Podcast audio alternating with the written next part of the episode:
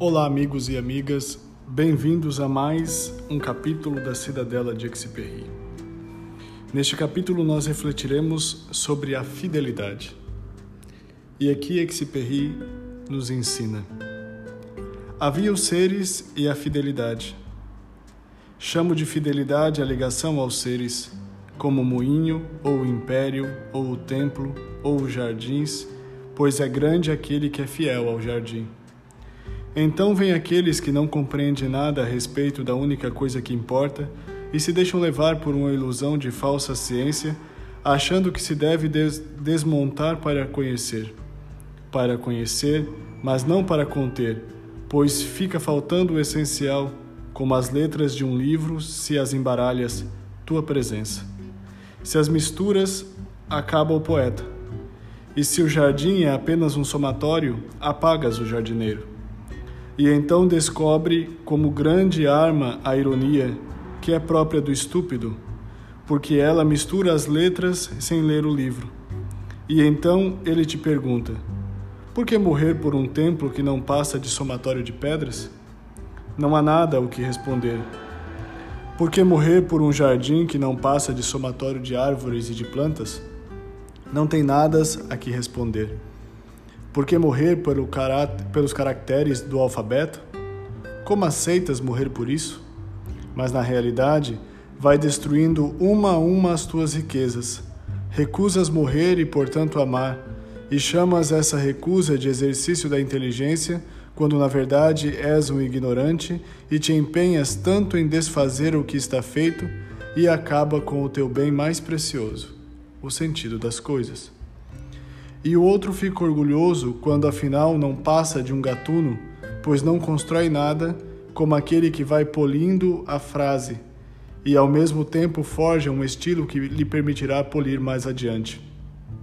Consegue um efeito de surpresa ao quebrar a estátua para te distrair com seus pedaços, pois este templo acredita, acreditavas ser meditação e silêncio. Mas não passa agora de um montão de entulho e não merece que alguém morra por ele. E depois de te ensinar essa ação que mata os deuses, não sobra nada para respirar nem viver, pois o mais importante no objeto é a luz com a qual o ilumina a civilização de que falas, como a lajota do fogão que é amor e a estrela que pertence ao reino de Deus, e a missão que te confio que é própria da dignidade real. E com o brasão de armas que é próprio da dinastia, e o que haveria de fazer com uma pedra, uma missão, uma letra, se não fossem iluminados? Assim, de destruição em destruição, vais escorregando até a vaidade, que é a única cor possível quando só resta um resíduo que não é capaz de te alimentar. Então teu objeto, na falta de outro sentido, terá de ir buscar seu sentido em ti e fica sozinho colorido as coisas com a tua pálida luz. Essa roupa nova é tua, e esse rebanho é teu, e essa morada mais rica do que a outra é tua. E tudo que pertence a outro, essa roupa, esse rebanho, essa morada, se torna teu inimigo, porque contra ti formam um império oposto e parecido.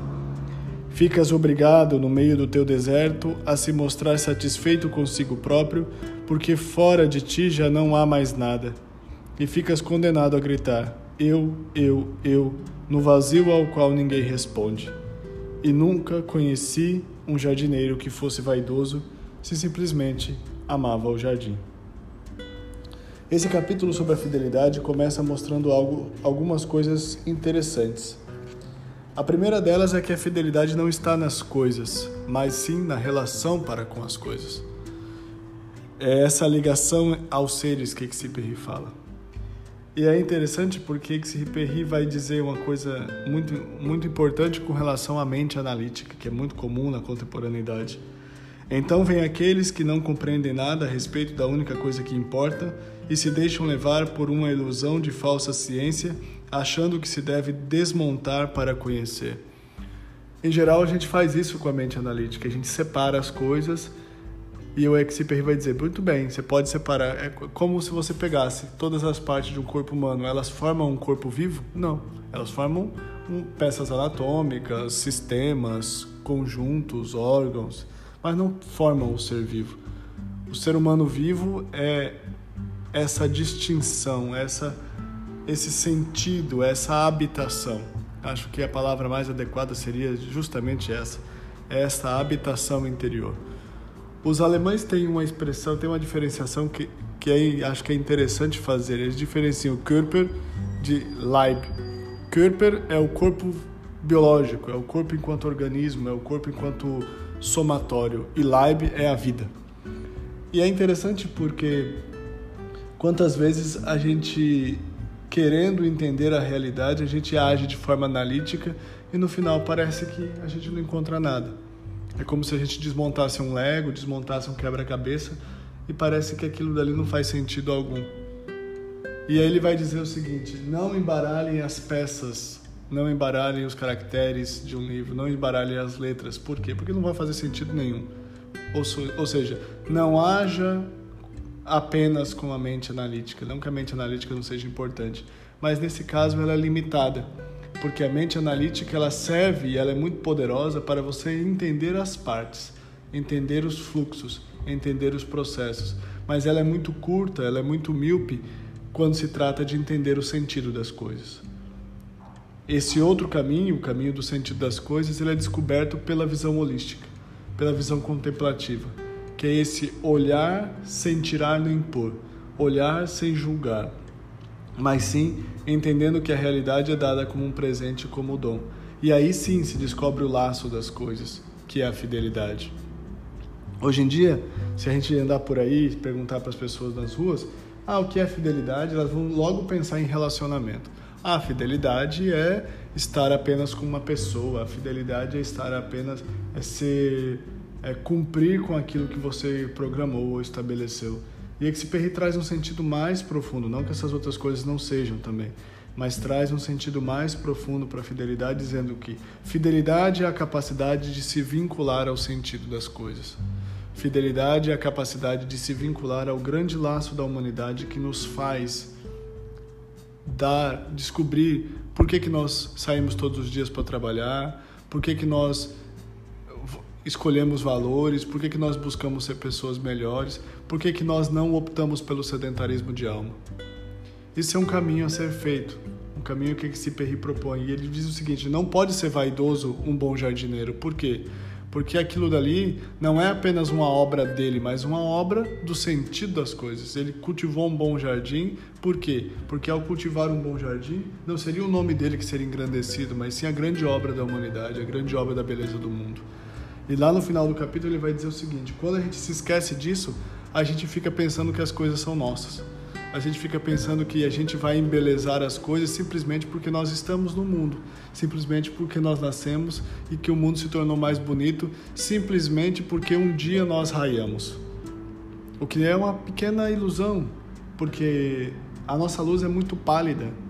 Nós somos apenas uma expressão diáfana daquilo que é o brilho da, de toda a humanidade, o brilho do mundo. Então, ao, sentir, ao descobrir o sentido das coisas, ao voltar para o sentido profundo dessa realidade, desse pertencimento, dessa habitação interior, nós vamos descobrir que nós somos profundamente porque nós somos ligados, nós temos laços. Existe um fundo comum, usando uma expressão de um filósofo francês chamado Michel Henry, Existe um fundo comum do qual nós pertencemos e, das, e do qual nós bebemos a água. E é a partir disso que nós vamos descobrir o sentido das coisas, o sentido profundo. A modernidade ela se sustentou sobre duas ilusões que são bastante perigosas e bastante e que têm uns efeitos colaterais que são preocupantes. A primeira ilusão é a ilusão de que a mente analítica dominaria o mundo.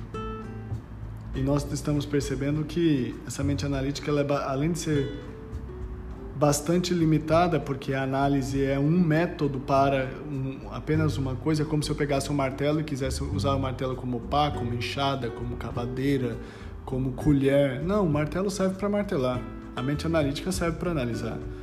E depois a segunda ilusão é pensar que o eu é aquilo que estrutura toda a nossa experiência de mundo. E Freud já vem, Freud os mestres das suspeitas, Freud, Nietzsche Marx, eles vêm mostrar que isso daí também é uma inocente ilusão.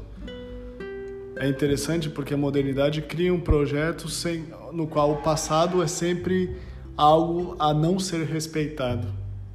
Diferentemente dos antigos e dos medievais, no qual o passado é a memória, é a tradição, ou seja, aquilo que foi nos legado e que fez com que nós chegássemos até aqui, a modernidade e a contemporaneidade, como boa filha da modernidade, ela parece criar a ideia de que o mundo começou com a gente, de que o mundo de que nós nós somos sempre sempre estamos no ineditismo da vida, quando na verdade não, quando na verdade muito provavelmente muita gente já fez muita coisa maior e melhor e de maneira muito diferente também de certa do que a gente. Então essa é a grande reflexão que o Exiper vem nos trazer. Como é que nós estamos criando esse laço da vida? Como é que nós estamos desenvolvendo esse grande espírito do tempo? Como é que nós estamos de fato sendo fiéis a esta humanidade, a essa ancestralidade que nos foi legada? Como é que nós estamos nos tornando pessoas de fato comprometidas com esse grande projeto de ser humano, que não é natural, não é inato, mas é um investimento cotidiano, um investimento que deve ser feito no badalar do tempo e na singularidade de cada história. Se você acha importante esse tipo de diálogo e vê que eles podem ajudar alguém, por favor, compartilhe. Esse é um espaço no qual cada vez mais queremos ser pessoas melhores, pessoas mais profundas. Vem dialogar.